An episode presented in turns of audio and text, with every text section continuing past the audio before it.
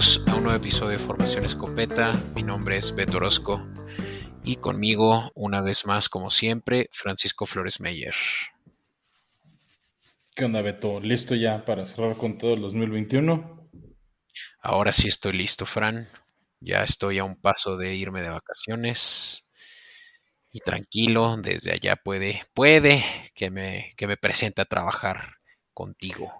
Esa es la ventaja de la NFL. Lo puedes ver en muchos lados, en muchas ciudades, en muchos países. Yo alguna vez de un Super Bowl a las 3 de la mañana por estar en Alemania. Chido. Y también es la ventaja de que, pues, la tecnología nos permite grabar a distancia, ¿no? Sí, definitivo. Sí. Para que no, para quien no lo sepa, antes solíamos grabar en persona y pues ya de pronto dijimos, bueno, creo que ya estuvo bueno de también el COVID no la convivencia. Obviamente sí, el COVID no nos ayudó. En fin, em, bueno, pues eh, antes de empezar, comentarles a todos que, como saben, este es un episodio patrocinado por Cerveza Lobo Negro, Pasión por la Malta. Pueden elegir entre cinco diferentes sabores, la IPA, la Pale Ale, la Imperial Stout, la Red Ale o la recién eh, lanzada, Fran, eh, la Skoll. Pueden utilizar su código de descuento, Escopeta Podcast, esto desde donde hagan su pedido, ya sea en Cerveza Lobo Negro en Instagram o cervezalobonegro.gmail.com. 10% de descuento con este código, Fran. Creo que está muy bueno justo para esta época de sembrina. Em, ahí tengo un fun fact. ¿Sabes qué es lo que significa IPA? Ah, sé que la A es de ale. Pues sí. Indian, eh, no me acuerdo qué ale. O sea, es como el estilo de, la cerveza. Exacto. Indian Pale Ale y Indian porque pues es una, es una cerveza inglesa y cuando los ingleses estaban en su invasión a, la India, los ingleses solían pues, recibir las, las barricas desde la India, eh, pero por el, por el clima tan húmedo de, allá, eh, la, cerveza salía distinta ya a la hora de, que la sacaban de la barrica y a la hora de quererla sacar, eh, bueno, a la hora de que regresan ya a su país, ven que sabe diferente, como que esa amargura que le hace falta. De hecho, no es amargura, según yo, es que es más ácida eh, por esa, esa intensidad de la humedad de la barrica. Por eso es que se le puso Indian. Pues mira, Pero hay que traerlos de Lobo Negro ¿no? para ver si ellos lo saben. O a ver si me a ver si me sacan de mentiroso, no lo sé. Pero eso, eso es lo que yo sé. Y hablando de lo que la gente no sabe, Beto, este, no saben quién fue nuestro ganador de la quiniela de la semana número 16, pero ya lo tenemos. Muchas felicidades a Diego Eduardo Hernández López, que de hecho que ganó con 20 puntos, fue de, o sea, creo que hizo todos los puntos posibles, o se quedó uno de poder hacer todos los puntos posibles de la quiniela, seguro fue de esos que sí confió en Tejanos y pues, le combinó Chido. Eh, tomar ese riesgo y bueno, se ganó uno de los artículos que tenemos este para regalar de este de la NFL. Creo que nos queda todavía un vaso y lo demás, bueno, pues ya, ya son banderines. Este, entonces, pues muchas felicidades. Este, por favor, no, no dudes en contactarnos. También estaremos subiendo información en nuestras, en nuestras redes sociales para que nos contactes, ya sea por Twitter o por Instagram. Muchas felicidades, Diego. Y como, como saben, si no nos buscan, el premio se revoca, ¿no? Y, se mete de nuevo a la, a la lista de disponibles. Sí, que ahorita este, ahora sí que se, sumaría para un, ejercicio que estamos tratando de diseñar, Beto, para, este, para los playoffs, ¿no? Todavía estamos tratando de definir una dinámica que sea clara y sencilla de seguir. Sí. Órale, pues, Fran, vámonos, que hay noticias relevantes. Sí. Pues Beto, la primera noticia no es una agradable, este, nos enteramos el martes en la tarde-noche de que murió una leyenda del NFL. Este sí es leyenda en toda su expresión, fue un gran entrenador, fue un gran narrador, nos dejó un legado de videojuegos a los 85 años. eh, falleció John Madden, que fueron un histórico coach de los Raiders. Y durante muchos años para las transmisiones de Estados Unidos, este, narraba el Monday Night Football y algo muy peculiar de él es que le daban miedo a los aviones. Entonces hacía todos sus viajes por tierra. Entonces tenía como un trailer de esos este, RVs, ¿no? Ya sabes, gringos súper lujosos, con mil cosas, por el que viajaba por todo Estados Unidos para llegar a todos los Monday Nights. Y de hecho, después de ESPN, bueno, primero fue ABC, la, televisora que es dueña de ESPN con la que transmitían los Monday Nights. Pues empezaron a poner como en la caravana del trailer como quién fue la estrella del partido, ¿no? Entonces tenían así como la foto de los cascos y abajo la cara del jugador que había sido como el MVP del juego o el que había sido el ah. jugador destacado en los Monday Nights. Ahora sí que él era un rockstar en toda su expresión, ¿no? Como esos eh, que también se iban on the road cuando salían a gira.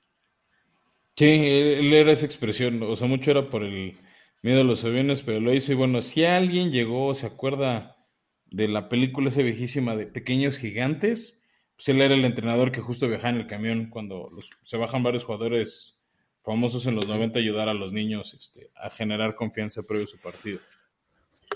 No, pues sí, una leyenda. Yo creo que no hay persona. Bueno, sí deben de haber unas cuantas personas en el planeta que no sepan quién es Madden, pero sí es de. No, pues la persona más influyente de este deporte, ¿no? Yo me atrevería a decir que sí, pero sí, o sea, igual muchos jóvenes no lo ubican tanto, o sea, de 25 años para acá, pero le suena el nombre simplemente por los videojuegos. Exacto, es que los videojuegos son los que dejaron un legado, bueno, extendieron mucho su legado, ¿no? Más allá de los aficionados. sí, te decir, creo que es lo que ha mantenido más vigente, por así decirlo, su marca. Sí, sí, creo que se suma Lombardi, que creo que es otro great, y, también porque, digamos, tiene el trofeo su nombre. No, o sea, Lombardi te va a sonar de como que me suena el nombre, pues ya ves el trofeo que tiene su nombre y ya. Creo que, ¿y sabes qué otro nombre sumaría? Walter Payton. Sí, también. Por el premio también, pero la verdad yo no sé bien, no sé mucho de Walter Payton, así que pues puede que ahorita los escuchas digan, no, pues este güey. Te van a linchar, pues, venga, vengan a enseñar, enseñar estás desprestigiando la marca Formación Escopeta diciendo eso. De ese gran corredor de los Chicago Bears.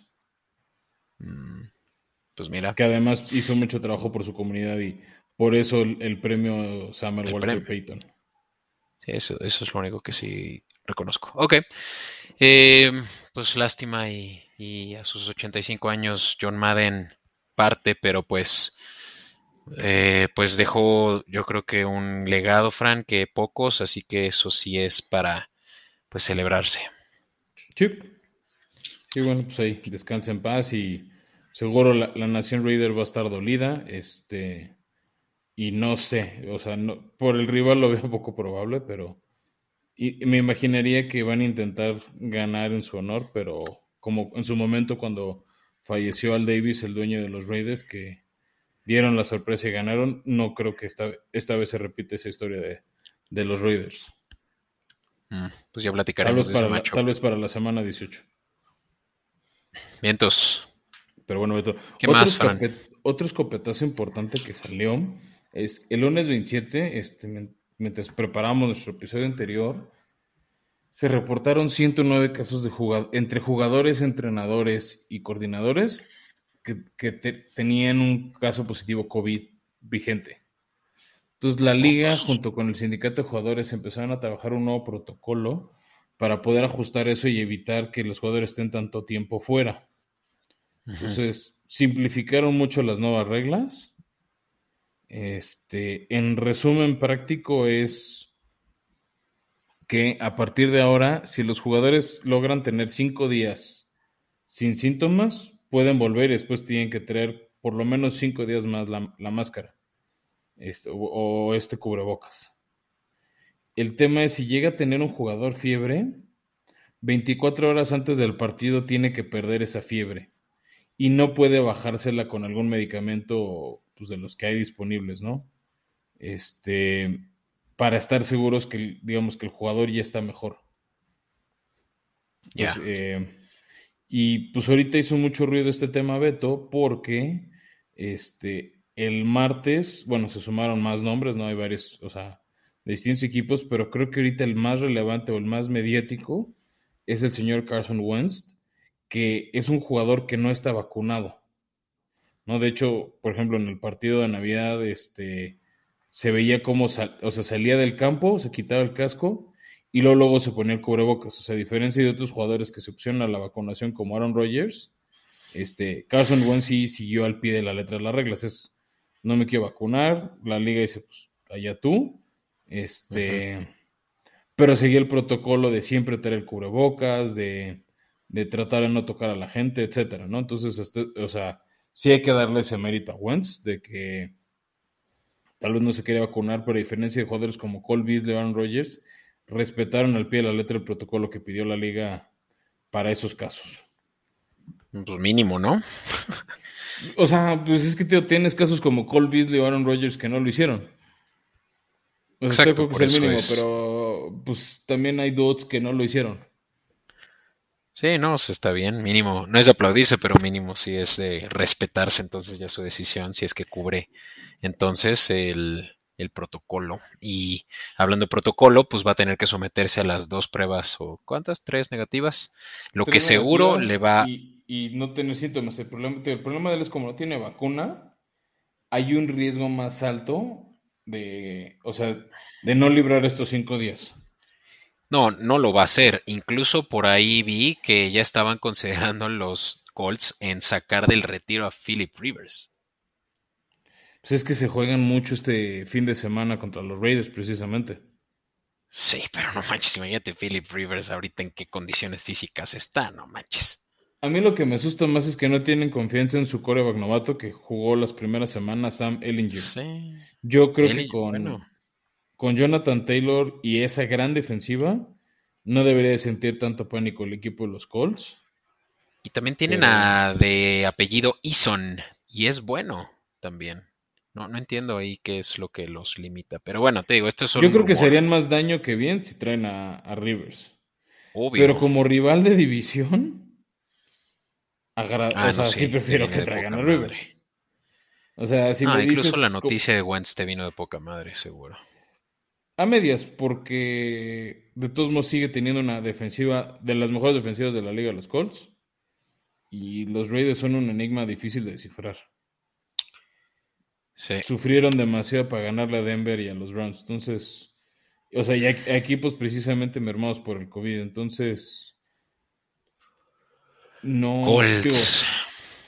no sé qué pensar, pero bueno, o sea, incluso jugadores como él, ¿no? Con estas nuevas reglas, este, o sea, jugadores como me refiero no vacunados, podrían volver, este, en vez de los 10 días de cajón, ¿no? Entonces, esa es como la, la gran ventaja pensando en los Colts de estos nuevos protocolos que estableció la liga en conjunto con los, con los jugadores, con los equipos, para que incluso estos no vacunados puedan volver.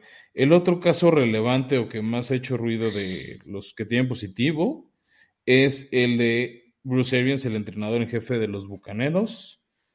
La ventaja peor es que Bucaneros ya cerró la división y salvo alguna catástrofe de Dallas y o los Rams, pues Tampa ya prácticamente está amarrado en el lugar número 4 de las siembras de, la conferencia nacional. Sí, pues esto es nada más un setback. Eh, Arians, pues creo que ya había tenido COVID antes y ya se había tenido que cruzar por este protocolo. Eh, este juego que viene, que si no me equivoco es divisional, ¿no? Es el de... Mm, ay, güey, aquí me, me 4P, pero ve. Eh, ah, no, el de Panthers fue el pasado. Contra los Jets. Los bucaneros les toca esta semana jugar contra los Jets. Y pues, digo, es viajar a, a, MetLife y pues lo más probable es que sí, Arians desde, desde lejitos, ¿no? Eh, determine el juego. Que seguramente de interino van a poner a su eh, coordinador ofensivo, ¿no? Sí, todo pinta que será. Quien, por cierto, eh, los jaguares eh, ya pidieron hablar con él. El nombre, ahorita te lo digo, pero bueno, esto también habla de que ya pues se le quiere eh, separar a, Arians de su, de su de su coordinador, pues justamente ya hablando de que está terminando la temporada y con ello pues vienen las ofertas a los head coaches, ya se acerca ese, ¿cómo se llama? El lunes negro. Sí, a mí en lo personal no, no me fascina que hagan eso cuando todavía está la temporada en vivo. Sí. No, o sea, creo que puede distraer mucho a los jugadores este, cuando ahorita tienen que estar, o sea, y a los nuevos entrenadores cuando ahorita tienen que estar concentrados en sus equipos, en armar los game plans, entonces no, no se me hace súper respetuoso. O sea, yo sé que todos modos tienen que pedir permiso, pero ¿en qué momento sabes que, o sea, si yo soy entrenador en jefe, pues igual necesito permiso porque vas a tener inquieto al entrenador, pero es, espérate que me eliminen o que quede campeón en Super Bowl y ya hablas con él. Ahorita me quedan dos semanas de temporada regular por lo menos. Se, me hace una falta de respeto hacerlo ahorita. Sí, pero pues así, así es el negocio. Brian Leftwich. Y ¿sabes qué es lo interesante de este? Nada más para otro dato curioso. este fue un coreback de los, Jaguares. un, coreback, así que pues obviamente seguro eso es lo que llama mucho la atención. En fin. Sí. Y bueno, Beto, pues, si quieres para cerrar, antes para cerrar escopetazos, pasemos rápido a los escenarios de playoffs. Nada más, este, en el episodio pasado estuvimos hablando del playoff picture, pero ya después de que se jugó el Monday night entre Miami y la banca de la banca de la banca de los Santos de Nueva Orleans, este, ya tenemos ahora sí todos los, pues, las posibles combinaciones que necesitan ciertos los equipos potenciales para asegurar algo esta semana número 18. Que salvo el, último Monday Night, se va a jugar este todo el domingo 2 de enero, ¿no? O sea, precisamente por el año nuevo, etcétera, este, por las finales de colegial, los distintos tazones, este, no va a haber ya partido de jueves, no va a haber partido sábado, que sería el día de año nuevo. Que justo el 1 de enero es un día muy, muy famoso en colegial para hacer este tazones, principalmente el famoso Rose Bowl entonces la NFL también sabe que así como pide que le respeten sus marcas del Super Bowl, etcétera, sabe no meterse contra ciertos tazones colegiales. Claro. ¿No? Entonces, bueno, pues este, arranquemos con el primero. Es eh, Green Bay Packers, que puede ya asegurar la siembra número uno de la conferencia nacional. Y necesita ellos ganarle a Minnesota y que se combine con una derrota de Dallas frente a Arizona. Solo ese escenario les da la, la siembra número mm. uno eh, para esta semana. Ok, sí, porque Dallas es el número dos. Dallas juega contra Arizona en casa. Arizona en casa. Pues sí Y el tema es que Dallas, este, si llegan a tener la misma marca, Dallas le gana el desempate. Mm, cierto. Pues está entonces seguramente que se va a definir hasta la última semana, ¿no? Lo de quién será la siembra 1. Lo más probable. Ya, porque también yo no va a estar fácil, ¿eh? No, no, no, los dos, o sea, creo que van a tener un cierre interesante. De ahí, Beto, me paso a la última división que nos falta definir en la nacional, que es el oeste, donde los Rams, que van a jugar en Baltimore, podrían asegurar su división. Si ellos le ganan a Baltimore en casa, y Dallas derrota a Arizona. Si no, todo se decidirá en la última semana. Sí, sí, sí. O sea, este sí lo veo más posible, ¿no? Pues así creo que Dallas le puede ganar. Y con las lesiones y el tema COVID que está padeciendo el, equipo de, los Ravens, veo a, los Rams llevándose esa victoria a mediodía. Ya. Y luego, Beto, podríamos, hay una, una combinación de escenarios que ya nos den a los siete equipos calificados a la nacional, porque Filadelfia y San Francisco podrían ambos ya de una vez confirmarnos, o sea, quedar calificados ambos. Entonces, para que esto suceda, ahí les va. Es que Filadelfia, bueno, para que Filadelfia califique, ellos tienen que ganar. Que esta semana el equipo de Filadelfia va a visitar al diezmado Washington Football Team. Más una derrota de Minnesota en Green Bay, que es posible, y más porque es en el Lambo Field, más una derrota de Nueva Orleans que van a recibir a Carolina o que San Francisco le gana a los Tejanos. Escenario enteramente viable. Nada más ahí, ojo que Jimmy G lo pusimos ¿no? en nuestros, nuestras redes sociales, se lastimó el tendón de, la mano con la que lanza y podría. Es muy probable que Jimmy G no juegue y veamos otra vez a Trey Lance en el campo. Y, Por fin. ese, este, ese es el escenario rápido de los de los 49ers de, Filadelfia. Y los 49ers necesitarían para asegurar ellos ganar y que Carolina derrote a Nueva Orleans. ¿No? Entonces, no, no digo que sea muy San Francisco juega contra Tejanos, reciben a Tejanos en casa. Tejanos, cierto, ya lo habéis dicho. O sea, aquí la combinación que necesitan, que es la que no veo tan sencilla, es la derrota de Nueva Orleans. Sí. Sí, para que Nueva Orleans. Panthers está jugando de la patada, entonces. Sí, pero Santos con tantas bajas. Se, da para San Francisco. Va. El, tema Oye, pues a ver, ahora. En Santos. Mm, pues sí, la ofensiva de Santos es también una porquería, lo vimos jugar en el Monday Night. Te late, me lanzo yo a los AFCs y lo hago en friega para todo lo que queremos cubrir. Mira, Kansas City puede cubrir eh, ya, eh, bueno, cerrar con, ser el primer sembrado, si es que le gana a esta semana a este juegazo que vemos en, ay güey, es en Arrowhead, ¿no? En Arrowhead contra, contra Bengals. Ah, es el, ok, contra los Bengals, eh, juegazo, y, y que pierda Tennessee, ¿no? Em, que para Tennessee también está fácil este, esta semana, entonces para Kansas puede que no se le haga.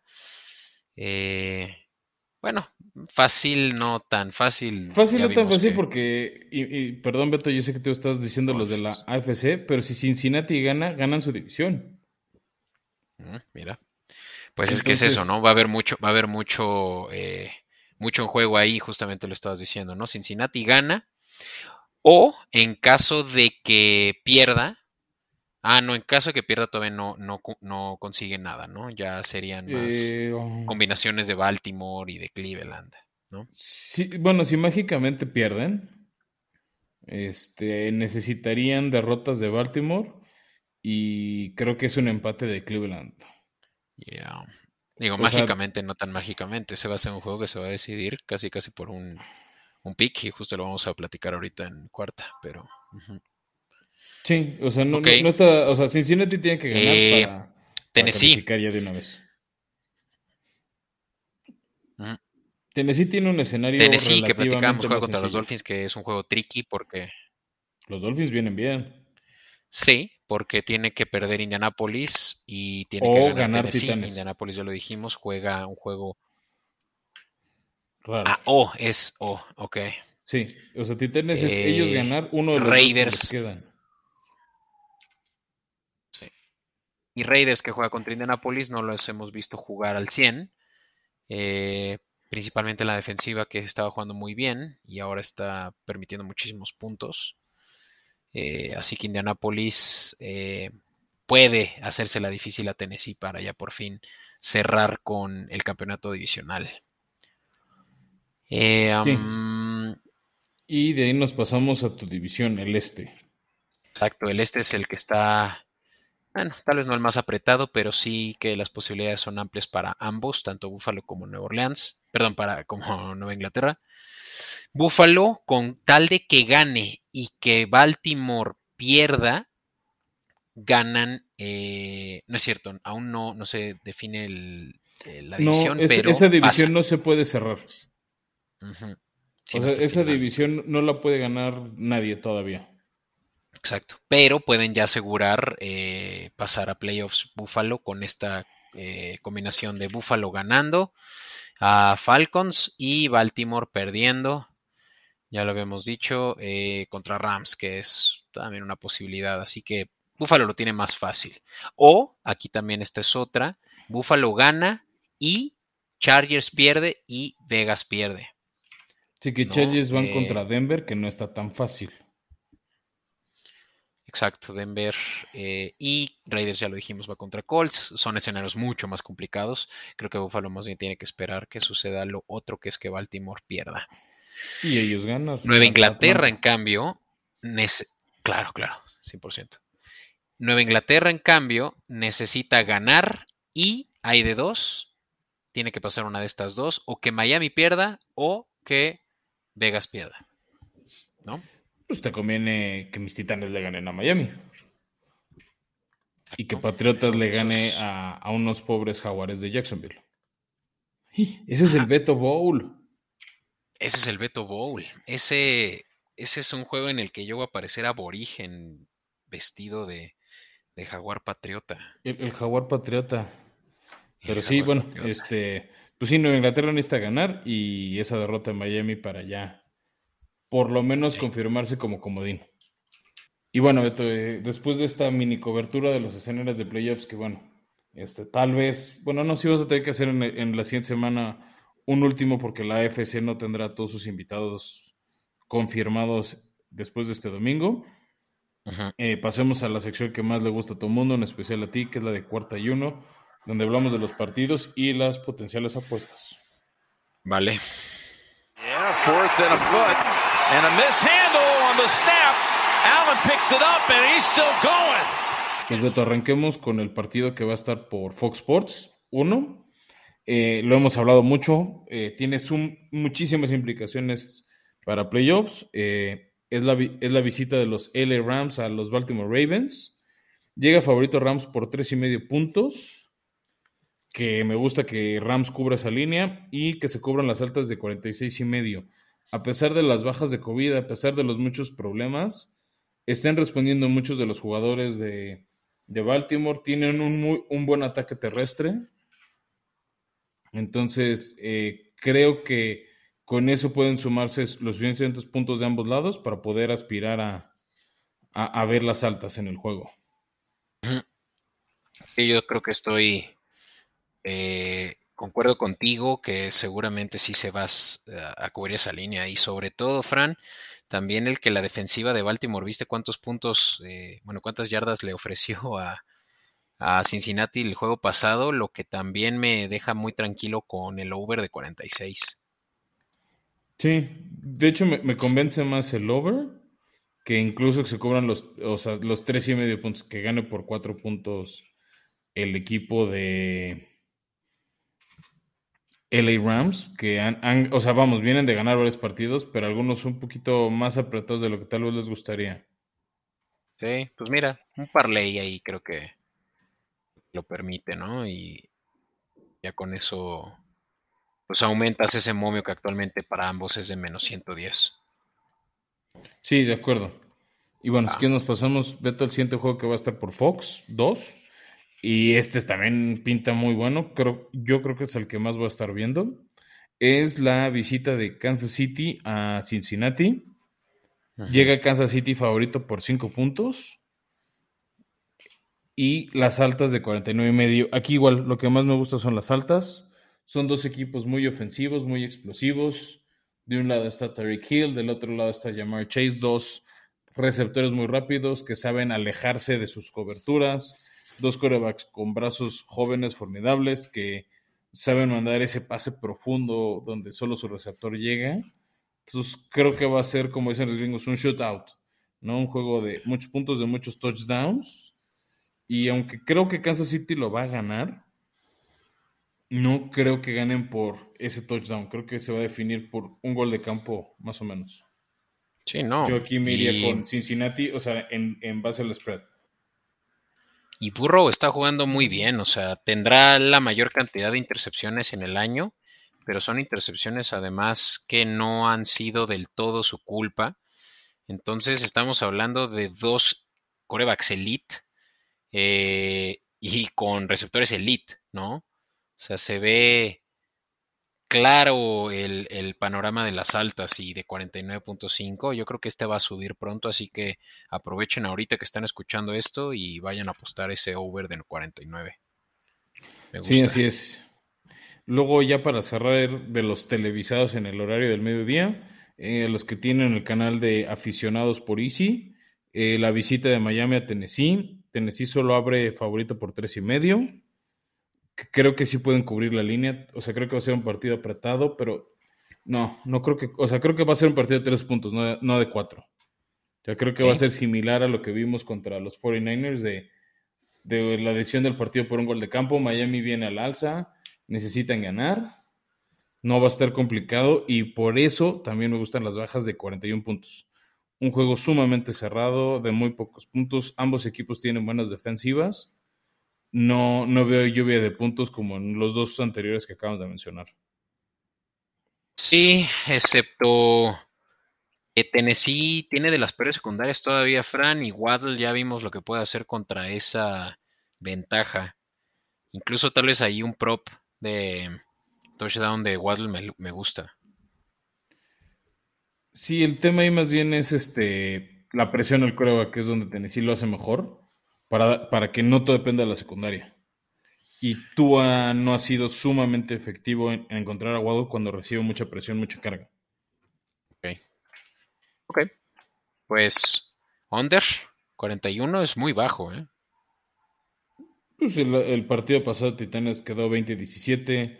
Eh, Miami, con todo y el juegazo de Waddle, le costó mucho trabajo hacerle muchos puntos a Nueva Orleans, que estaba muy diezmado. solo le ganaron 23. Entonces, y luego con el clima frío, me, gustan las bajas, Beto. Sí, tienes un punto ahí en el que Tennessee ha jugado a las bajas en los últimos tres juegos. Sí. Ok. Y Miami, tío, viene de hacer pocos puntos, entonces. Va. Listo. Esos son los del mediodía. Luego tenemos a las 3. Tejanos contra 49ers por Fox. Ni lo vean, eh, solo confiemos en que gane 49ers y ya. Bueno, ya viste cómo los Tejanos le ganaron a Chargers.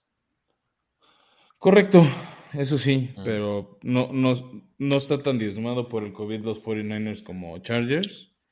Y por eso abren favoritos por 12 y medio puntos. O sea, dos touchdowns de diferencia.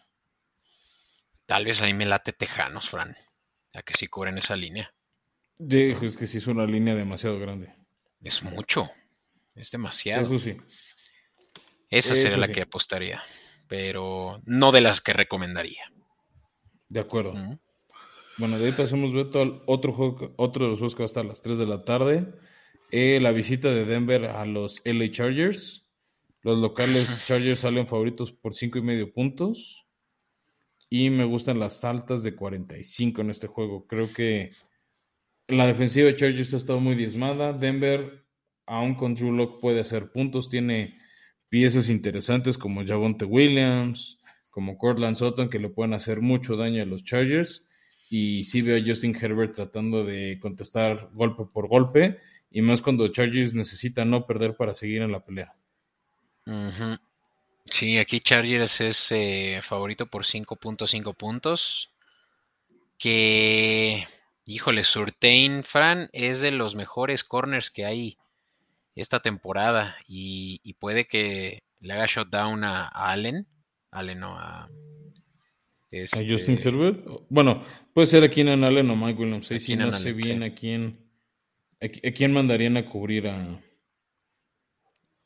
O sea, Patrick Surtain, ¿a cuál de los dos receptores de. Sí, no, y del otro lado tienes. Bueno, no del otro lado, pero en el safety tienes a Justin Simmons. Entonces sí la tienen complicada de uno u otro modo. Tal vez ahí las bajas me gustan.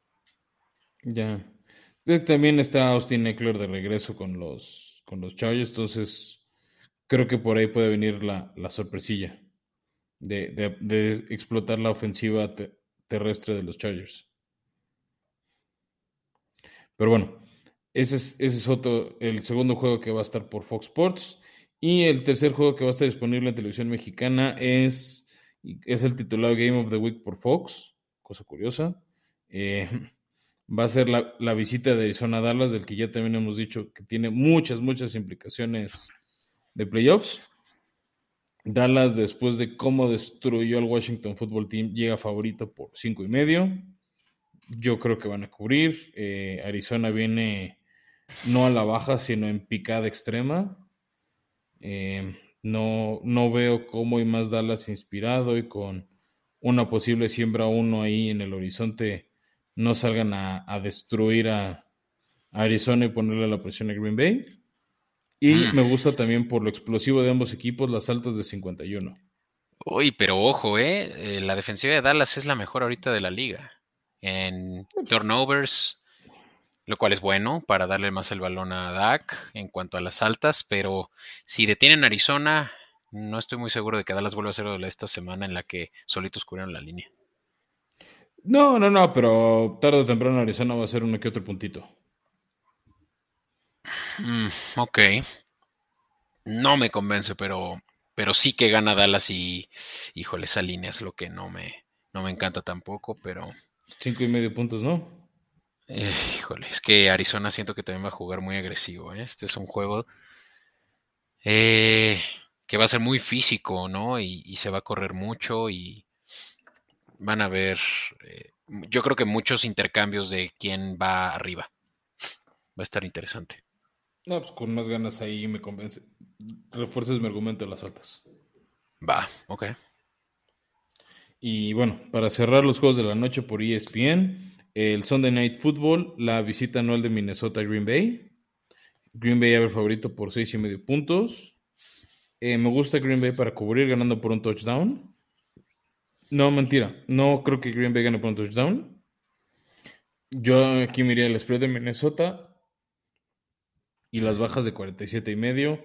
Eh, Green Bay como que está jugando muy conservador últimamente. Y no sé si se están cuidando, si están evitando lesiones o qué están haciendo. Me gusta más. Esa, esa de las bajas me interesa porque también el frío del Lambo puede que, eh, por, por, más de que los dos estén muy acostumbrados a este eh, clima, eh, pues es un juego de muchas corridas. Ya vimos que Cook estuvo eh, lesionado la eh, no fue COVID, perdón, protocolo COVID la semana pasada. Quién sabe cómo esté esta semana. Y, y del otro lado, pues también como lo decías, ¿no? Green Bay mantiene los juegos muy cerrados. No se está separando mucho. Pues, pues veamos qué pasa, ¿no? El, el con el clima y eso me, me late. Y ya para cerrar el último Monday Night, va a ser eh, la visita anual de Cleveland a Pittsburgh, ¿no? Después de, ese último juego donde destruyeron a los acereros en playoffs. Los acereros se la cobraron ganando temprano en Cleveland. Ahora llega favorito los Browns por tres puntos después de todo lo que pasó horrible para, para Pittsburgh en Kansas City.